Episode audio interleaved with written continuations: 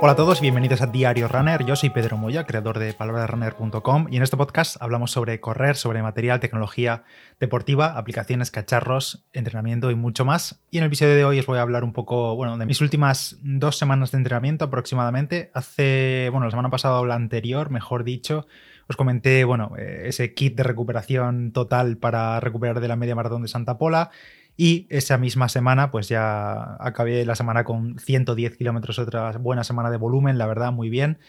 Y sobre todo el colofón fue el domingo, ese domingo, que fue el último domingo de enero, el día 30, y fue una tirada larga de 32 kilómetros.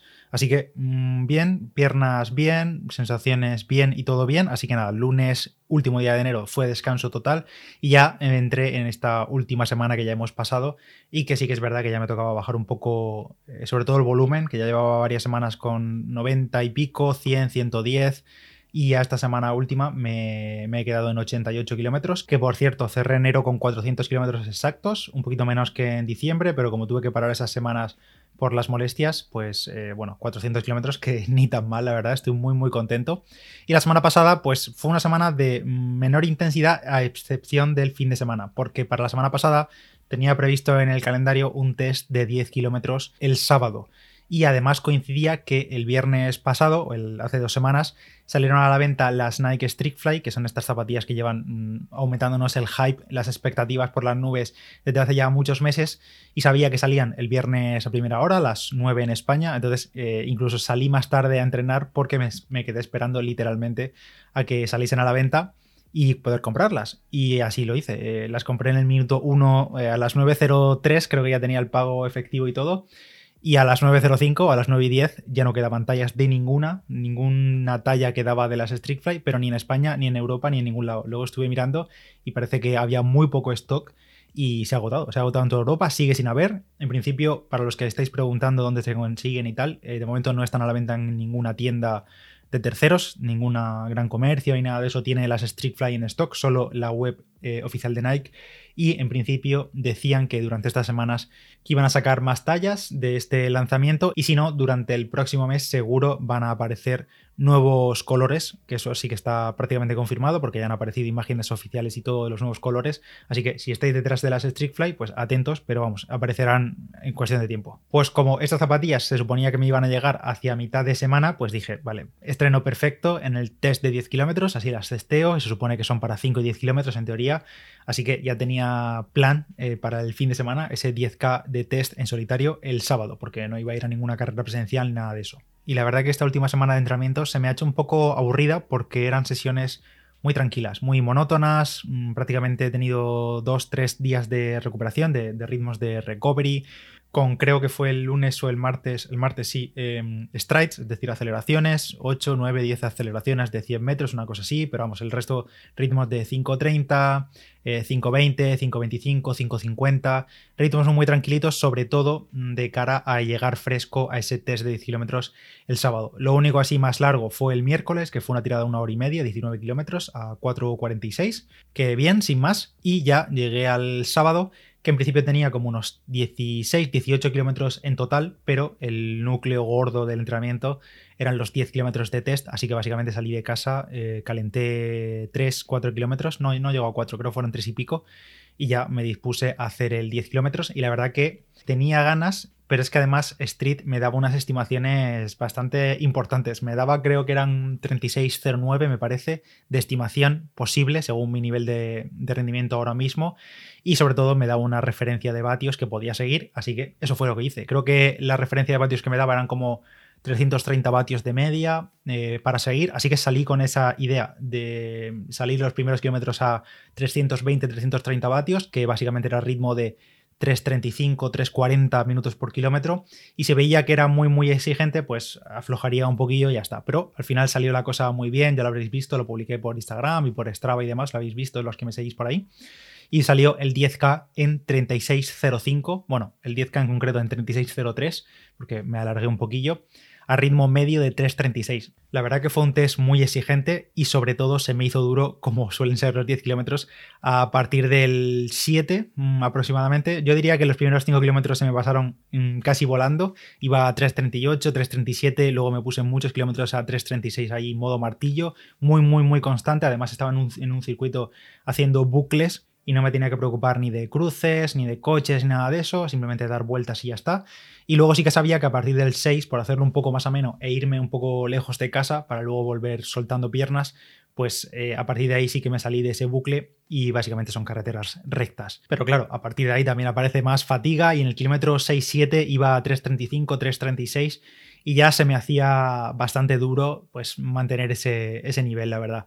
El 8 y 9, mm, en el 8 justo hice un cambio de sentido de 180 grados para darme la vuelta y volver un poco hacia casa porque me estaba yendo demasiado lejos y ahí perdí un par de segundillos, salió en 3.39, pero luego el kilómetro 9 a 3.37 otra vez y el último ya con lo que me quedaba dentro a 3.31 me salió, me salió el kilómetro 10 y pues eso, paré el reloj en 36.05 y la verdad que súper contento. Lo hice con las Fly, por si no lo he dicho ya, lo hice con las Fly. Y bueno, pues ya podéis ver que responden la mar de bien. Sí que es verdad que no son unas Vaporfly, pero no me voy a extender sobre las Fly en este episodio, porque además el domingo, hace dos días, publiqué en el canal de YouTube análisis completo de estas Fly. Lo podéis ver ya, lo vais a tener en la nota del episodio, un vídeo completo dedicándoselo a estas nuevas zapatillas, que sé que hay mucha gente con ganas de pillarlas o simplemente de saber más sobre ellas, así que lo tenéis, 16 minutos creo que son de vídeo, eh, enseñando prácticamente todos los detalles de las Fly, mis sensaciones y demás. Seguramente durante esta semana aquí en el podcast también os hablaré sobre ellas. Pero hecho este test de 10 kilómetros, acabé el sábado, bueno, luego solté como 2-3 kilómetros más, no mucho más.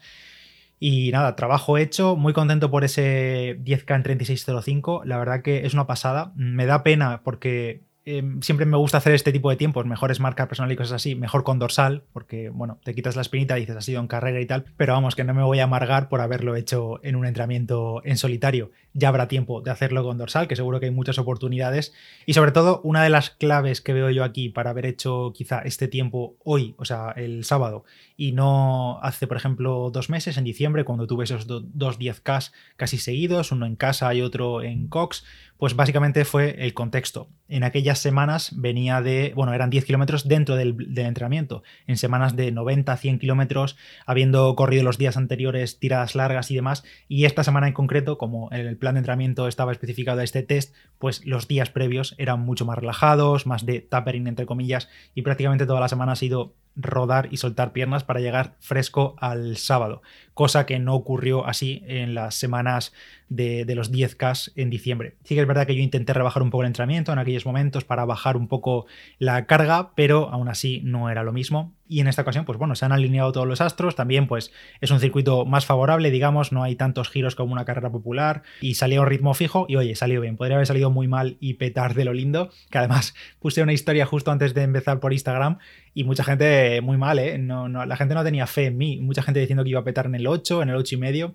Pero bueno, al final el cuerpo, por suerte, aguantó y salió ese 10K en 36.05. Bueno, y más allá del contexto que diferencia las carreras de principios de diciembre a la de este último fin de semana, es que aparte han pasado dos meses y en esos dos meses han habido como 850, literalmente 850 kilómetros de entrenamiento más y muchas sesiones de calidad y muchas sesiones de asimilación y demás, así que todo cambia. Que por cierto, he aprovechado este tiempo para meterlo en la liga de este mes, que ya diréis, la liga de este mes febrero no son 5 kilómetros, pues sí, son 5 kilómetros y lo que he hecho ha sido recortar la actividad y subirla solamente el 5 kilómetros. No he subido la actividad de 10 kilómetros, sino solamente la de 5 kilómetros, que es lo que hay que hacer.